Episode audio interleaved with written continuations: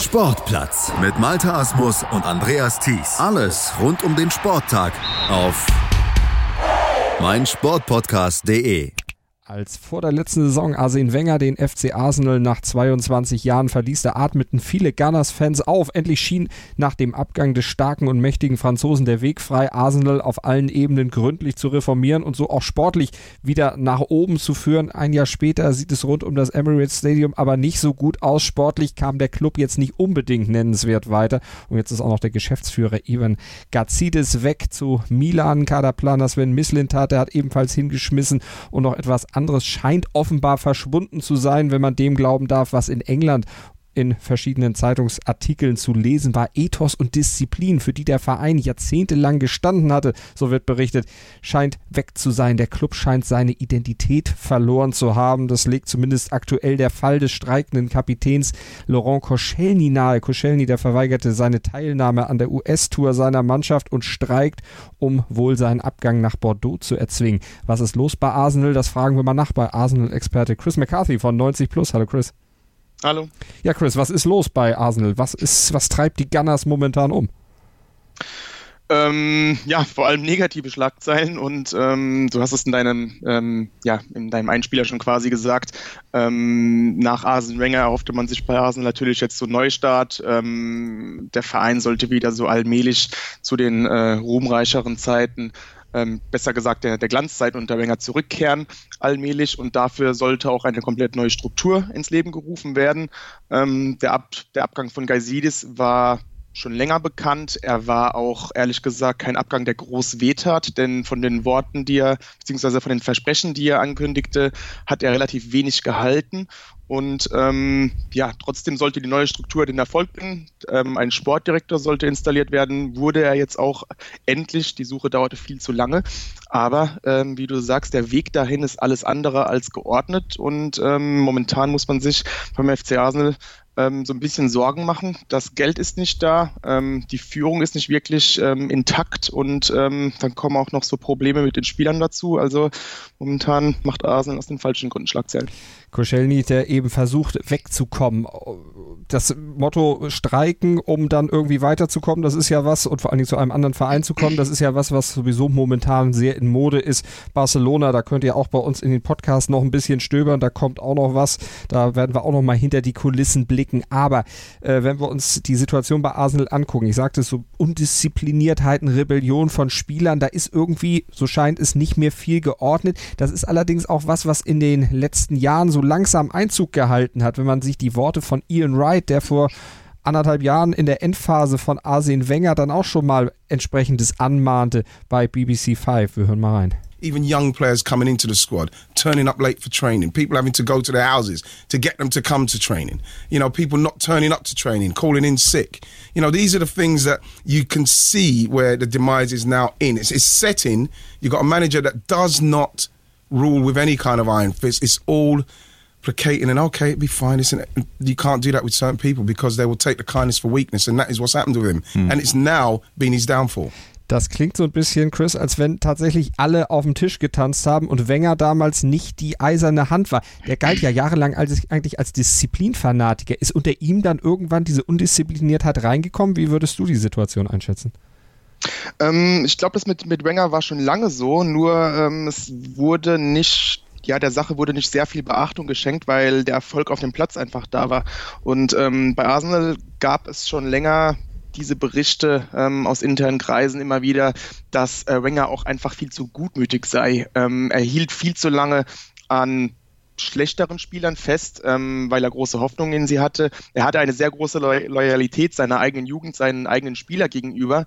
Oftmals wurde ihm das gedankt, aber in sehr, sehr vielen Fällen ähm, kostete es auch so ein bisschen dem Fortschritt des Vereins, denn ähm, man stagnierte so ein wenig, ähm, man, man hielt zu lange an den falschen Spielern fest. Also da war das schon lange absehbar, dass, dass Wenger nicht der allergrößte ähm, Disziplinfanatiker in einer anderen Hinsicht ist, nämlich ähm, ihm fehlte so ein bisschen diese Entschlossenheit durchzugreifen, ähm, mal unbequeme Entscheidungen zu treffen Und das war so ein bisschen etwas, was man gerade in den letzten Jahren bei Arsenal bemängelte. Und das mhm. war auch so ein bisschen auf dem Platz zu erkennen, denn gerade in den Topspielen, gerade in den Spielen, wo es um sehr viel ging, war Arsenal sehr oft eben, da fehlte so ein bisschen die Mentalität. Da ließ man sich abschießen, da wurde man zum Gespött der Liga, wenn man mal wieder 5-0 gegen Manchester City verlor ähm, oder in, in, der Champions League gegen die Bayern 5-0 ausschied.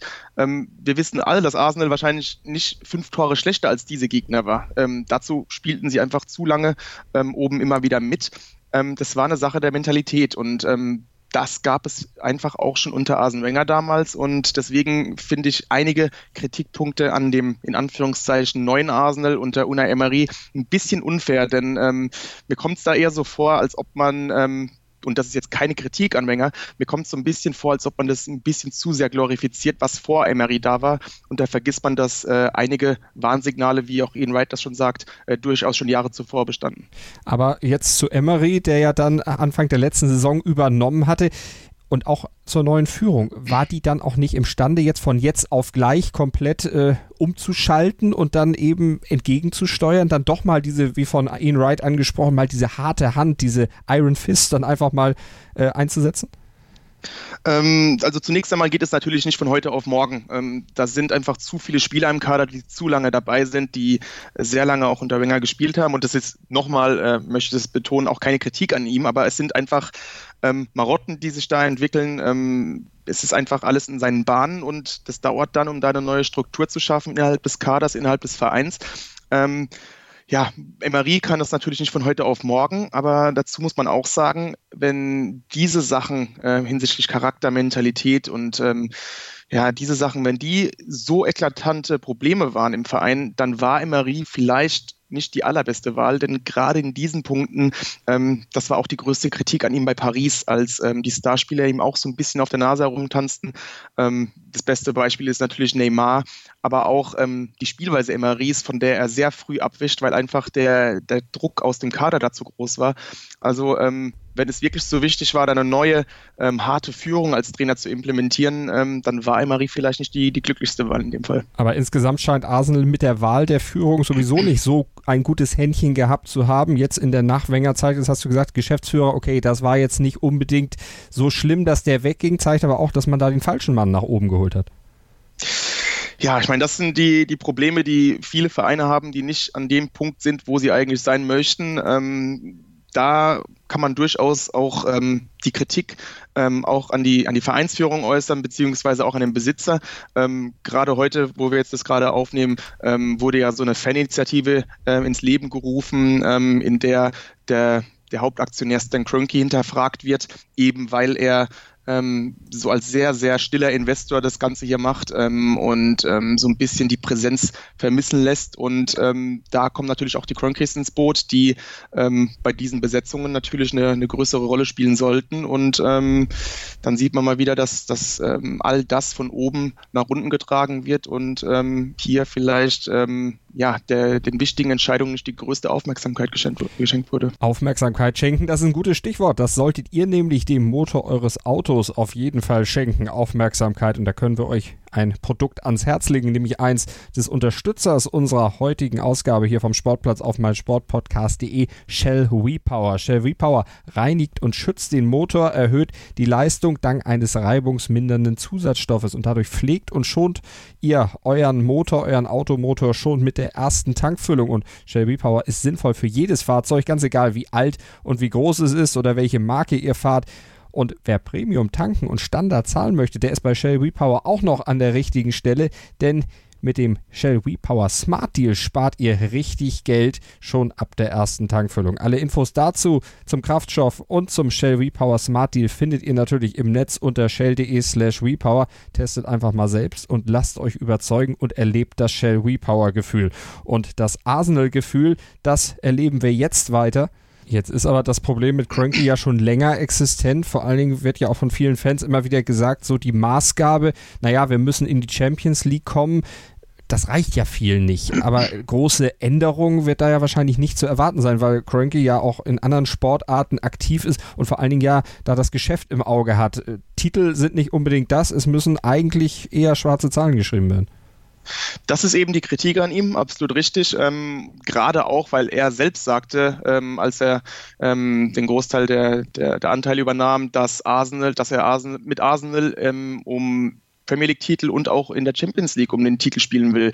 Ähm, das ist jetzt schon ein bisschen länger her, ähm, aber daran wird er natürlich auch gemessen. Ähm, ich muss dazu sagen, die Kritik an ihm, dass er nicht seinen eigenen Geldbeutel zückt, ähm, da gehe ich nicht 100% mit. Ähm, erstens muss er das nicht. Ähm, zweitens sind die Fehler ganz anderer Natur. Ähm, wenn man sieht, für was Arsenal seine äh, zugegebenermaßen limitierten finanziellen mhm. Mittel investiert in den letzten Jahren, ähm, welche Ablösesummen dafür welche Spieler gezahlt wurden. Bestes, bestes Be Beispiel ist natürlich ähm, Mustafi ähm, und dann auch noch, was für Verträge da teilweise ausgehändigt wurden.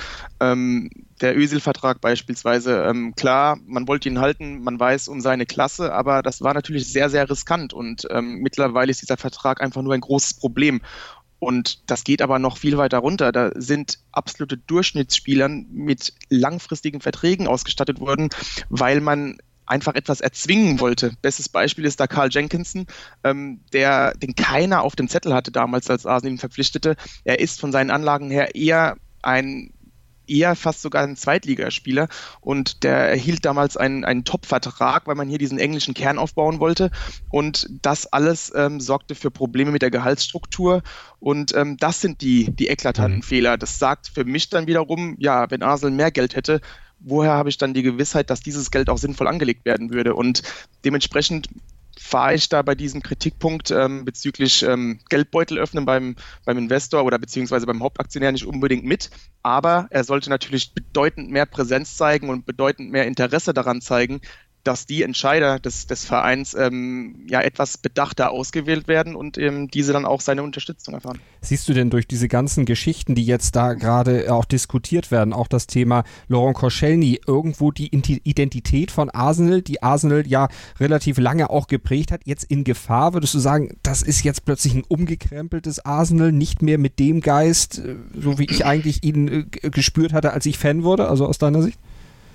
Ähm, ich sehe die ehr, ehrlich gesagt schon länger bröckeln. Ähm, seit den Invincibles sozusagen ging da immer mehr ab. Ähm, als Henri ging beispielsweise wieder so ein Eckpfeiler weg, äh, zuvor auch noch Vieira. Ähm, das ging dann immer weiter und ähm, ich glaube, es ist auch ein Grund, warum so viele Fans so große Hoffnungen ähm, in Jack Wilshere stecken, der keine Frage ein überragendes Talent war aber man wollte einfach, dass wieder so ein Typ auf dem Platz steht, der den Verein kennt, der den Verein versteht, der diese Arsenal-DNA hat. Und das ist auch ein Grund, glaube ich, weil, äh, warum viele so empört waren, als man Ramsey dann abgab. Ähm, ich muss sagen, aus sportlicher Sicht äh, habe ich es verstanden, dass man ihm nicht diesen Mega-Vertrag gibt. Ähm, natürlich ist die Lösung der Sache äh, sehr unglücklich gewesen, denn diese Erkenntnis sollte man früher haben und hm. dann kann man ihn auch mit Ablöse verkaufen. Also da waren wieder ganz andere Probleme dabei, aber die Empörung war eher da, weil Ramsey einfach schon so lange dabei ist, weil er auch so ein bisschen Arsenal verkörperte und einer der, der letzten Verbliebenen, will ich mal sagen, ist auch eben Koscielny, gar keine Frage. Und ähm, deswegen ist es auch so, so unglaublich enttäuschend, dass ein, ein 33-jähriger Führungsspieler, Kapitän, ähm, seit neun Jahren beim FC Arsenal und der auch so ein bisschen das verkörpert, was Wenger so auszeichnete, nämlich Spieler zu holen, die man gar nicht auf dem Zettel hat und zu Topspielern macht. Ähm, Koscielny kam damals von, von Lorient aus der zweiten Liga, hat sich dann zu einem der besten Verteidiger der Premier League entwickelt. Ähm, das ist auch so ein bisschen dieses Wenger-Ding und ähm, deswegen sind die Leute jetzt erneut so aufgebracht und enttäuscht und regelrecht verletzt, dass so etwas gerade passiert, eben weil der aktuelle Kader ehrlich gesagt ziemlich ähm, wenig Führungsspieler in seinen Reihen hat. Mhm. Und ähm, klar, dementsprechend bricht da immer mehr ab. Jetzt ruhen die großen Hoffnungen, die letzten Hoffnungen, was ähm, dieses Thema angeht, ehrlich gesagt auf Hector Bellerin. Viel mehr fällt mir da jetzt eigentlich nicht ein und dementsprechend wäre Arsenal sehr gut beraten, da ein bisschen mehr wieder auf die Jugend zu setzen. Man hat eine sehr gute Jugend, eine der besten Generationen seit Ewigkeiten und nur durch solche Spieler aus der eigenen Jugend kann man diese Identität wieder in den Kader zurückholen. Aber das ist ja eine Geschichte, die dann auch eher mittelfristig erfolgreich sein wird, weil man dann ja erstmal umschwenken muss, letztlich auch die Jugend dann aufbauen muss. Das geht ja auch nicht von heute auf morgen. Also muss man sich bei Arsenal dann auch jetzt erstmal darauf einstellen, dass solche Platz, Platzierungen wie in der letzten Saison dann eher die Regel werden? Oder muss man sogar denken, na, vielleicht geht es sogar ein, zwei Jahre dann sogar noch ein bisschen zurück? Ähm, das kann gut sein, aber ich glaube auch, ähm, wenn die Fans erkennen würden, aus welchem Grund das passiert, dann mhm. wären sie da auch an Bord. Ähm, letzte Saison war nämlich genau das Problem. Es war eben kein Kader mit jungen Spielern, ähm, mit, mit Talenten, die da irgendwie noch äh, grün hinter den Ohren sind und ähm, versuchen, sich im Profifußball zu etablieren. Ähm, das war eben nicht der Fall und dementsprechend war es für viele auch ähm, so eine frustrierende Saison, da man auf der Stelle tritt, da man auch durchaus äh, eine Top-4-Platzierung in den eigenen Händen hielt und dann am Ende wieder regelrecht implodierte, obwohl man ähm, rein von, vom Restprogramm her, rein von der eigenen Klasse her tatsächlich die Top 4 hätte schaffen müssen. Ähm, wenn man jetzt mehr auf die Jugend setzt, dann wird es natürlich passieren, dass man eher ähm, in diesen Tabellenregionen bleibt. Und vielleicht wäre das auch der richtige Schritt, denn so könnte man vielleicht auf äh, längere Sicht erfolgreich sein. Und wenn man sich dann mal die Finanzlage des FC Arsenal anguckt, ist das womöglich der einzige Weg. Ähm, mhm. Denn diese Top-Transfers, die, diese ähm, inflationär ansteigenden Ablösesummen, die können sich die Gunners einfach nicht leisten. Und äh, da muss dann jeder Transfer sitzen. Und ähm, da wäre man vielleicht besser beraten, diese perspektivischen Transfers zu tätigen und eben auf die eigenen Reihen zu schauen. Und deswegen ist man auch bei Arsenal so ein bisschen enttäuscht, dass Emery dann nicht mehr in die Jugend schaute. Ähm, da sind einige ähm, verheißungsvolle Talente dabei. Ein Joe Willock strahlt viel aus. Ähm, dann, dann hat man noch ähm, einen, einen Amechi, äh, Xavier Amechi, der den Verein jetzt wahrscheinlich verlässt, weil er einfach keine Perspektive sieht, weil er keine, keine Chancen erhält bei Arsenal. Ähm, die Hoffnung ist jetzt, dass ein Bukayo Saka beispielsweise mehr Chancen erhält ähm, oder ein Reese Nelson, der bei, bei Hoffenheim anfangs auch gute, ähm, ja, hoffnungsvolle Anlagen zeigte. Also wenn Arsenal wirklich auf diese Jugend setzt, dann sind die Fans an Bord. Das ist dann kein Problem. Und ähm, etwas Hoffnung diesbezüglich gibt vielleicht auch die, die Beförderung von Frederik Jumberg, der jetzt im Trainerstab von, von Emery ist und ähm, bei der U23 wirklich tolle Arbeit mhm. leistete. Vielleicht hatte er ein bisschen mehr Einfluss und ähm, dann wären die, die Fans, wie gesagt, wahrscheinlich ähm, etwas, etwas beruhigter, beziehungsweise hätten damit nicht so die großen Probleme, wenn man erstmal ähm, von außen auf die Top 4 schaut. Der verkörpert dann vielleicht auch wieder diesen alten Arsenal-Geist dann noch ein bisschen. Was erwartest du denn jetzt noch für die Restphase des Transfermarktes? Wird da dann trotzdem noch was tun, äh, sich was tun, auch wenn die ja, Finanzlage eben nicht so gut ist, aber auch um Mesut Özil gab es ja dann auch immer wieder Gerüchte, Fenerbahce vielleicht doch, vielleicht geht da doch noch was. Wie schätzt du das ein? Also bei Ösel kann ich mir ehrlich gesagt nicht vorstellen, dass er geht. Ähm, der Vertrag ist einfach zu gut für ihn und das will ich gar nicht mal als Kritik äußern. Ähm, ist es nicht seine Schuld, dass er so einen Vertrag bekommen hat. Ähm, dann, dann hat er den Vertrag, er fühlt sich auch wohl in London, das, das muss man auch dazu sagen und er denkt wahrscheinlich, ähm, dass es da vielleicht noch ein bisschen besser wird. Natürlich ist Özil jetzt nicht derjenige, ähm, der hier die Ärmel hochkrempelt und die Wände herbeiruft, aber wenn es vielleicht insgesamt mit dem Kader gut läuft, dann, dann kann er vielleicht wieder an seiner alten Form kratzen. Aber insgesamt ähm, ist der Sommer natürlich etwas ähm, beängstigend bei Arsenal. BBC berichtet, dass man 50 Millionen lediglich ähm, ähm, als, als Transferbudget hat. Das ist natürlich heutzutage fast nichts. Mhm. Und ähm, wenn man dann auch sieht, dass ähm, was die Transferziele sind und wie schwer sich Arsenal auch tut, ähm, diese Transfers ähm, über die Bühne zu bringen.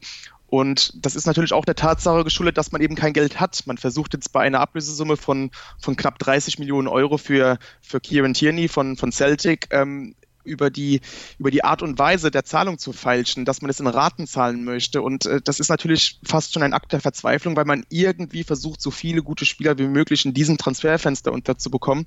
Und ähm, dann sehe ich aber wieder ein Problem mit der Strategie, wenn man sich da um einen Spieler wie Wilfried Zaha bemüht, wo Crystal Palace ganz klar ausdrückt, dass man da eigentlich 100 Millionen will, mhm. ähm, sicherlich nicht unter 80 gehen wird. Das kann sich Arsenal nicht leisten. Dann sollte man sich andere Ziele aussuchen und äh, wir wissen alle, dass, dass in der Premier League das Transferfenster früher schließt. Da sollte man ein paar andere Ziele im, im, im Visier haben und davon sieht man derzeit einfach nicht, äh, nicht viel in den Medien. Das ist ja dann auch eine Frage äh, des Know-hows der sportlichen Führung. Wer wird denn da jetzt in den nächsten Jahren die Geschicke führen? Wir hatten ja eben schon gesagt, so der erste Versuch der Neustrukturierung ist erstmal gescheitert, weil die Leute alle wieder weg sind. Jetzt baut man wieder neu auf. Mit wem und ist das langfristig erfolgreich aus deiner Sicht? Also der, der Chef der, der Fußballabteilung äh, quasi ist immer noch Raul Sanlehi, der von Barcelona kam damals. Ähm, er hat momentan so das Sagen und ähm, jetzt wurde noch ähm, Edu Gaspar ähm, verpflichtet. Ähm, er war zuletzt mit der brasilianischen Nationalmannschaft ähm, dort angestellt, war natürlich auch ein Teil äh, einer sehr erfolgreichen Arsenal-Mannschaft damals als Mittelfeldspieler. Aber er hat als, als Sportdirektor in, in einer Top-5-Liga, gerade im Vereinsfußball, natürlich auch nicht die große Erfahrung. Da muss man abwarten, ob das viel bringt, ähm, ob er das kann.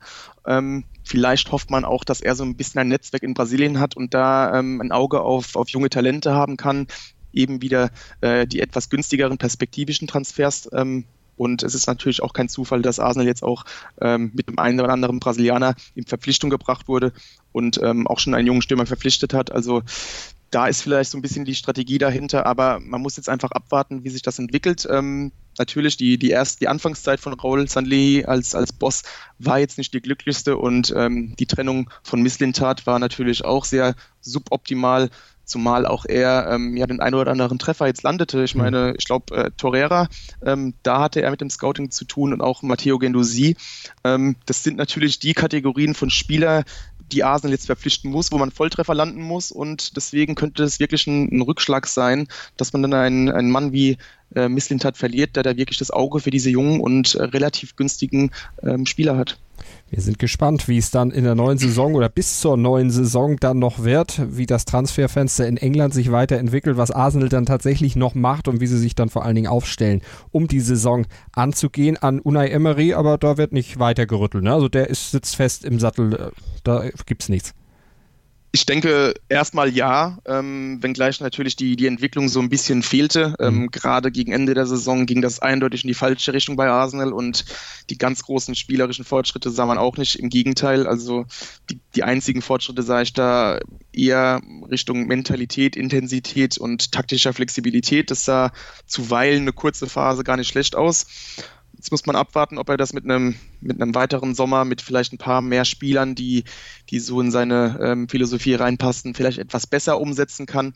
Aber ähm, ja, ich, ich bin auch nicht so optimistisch, was ihn angeht mittlerweile. Ähm, aber ich glaube, Arsenal kann es sich auch schlichtweg jetzt gar nicht groß leisten, hier den nächsten Trainerwechsel zu vollziehen. Also die Hinrunde, wenn nicht jetzt wirklich alles ganz krass äh, in die falsche Richtung läuft, äh, wird er definitiv haben. Die Premier League werdet ihr auf jeden Fall verfolgen können hier bei uns auf meinem Sportpodcast.de bei 90 Plus und R. Da werden wir uns natürlich auch wieder um die Premier League kümmern. Chris McCarthy war das von 90 Plus. Chris, vielen Dank.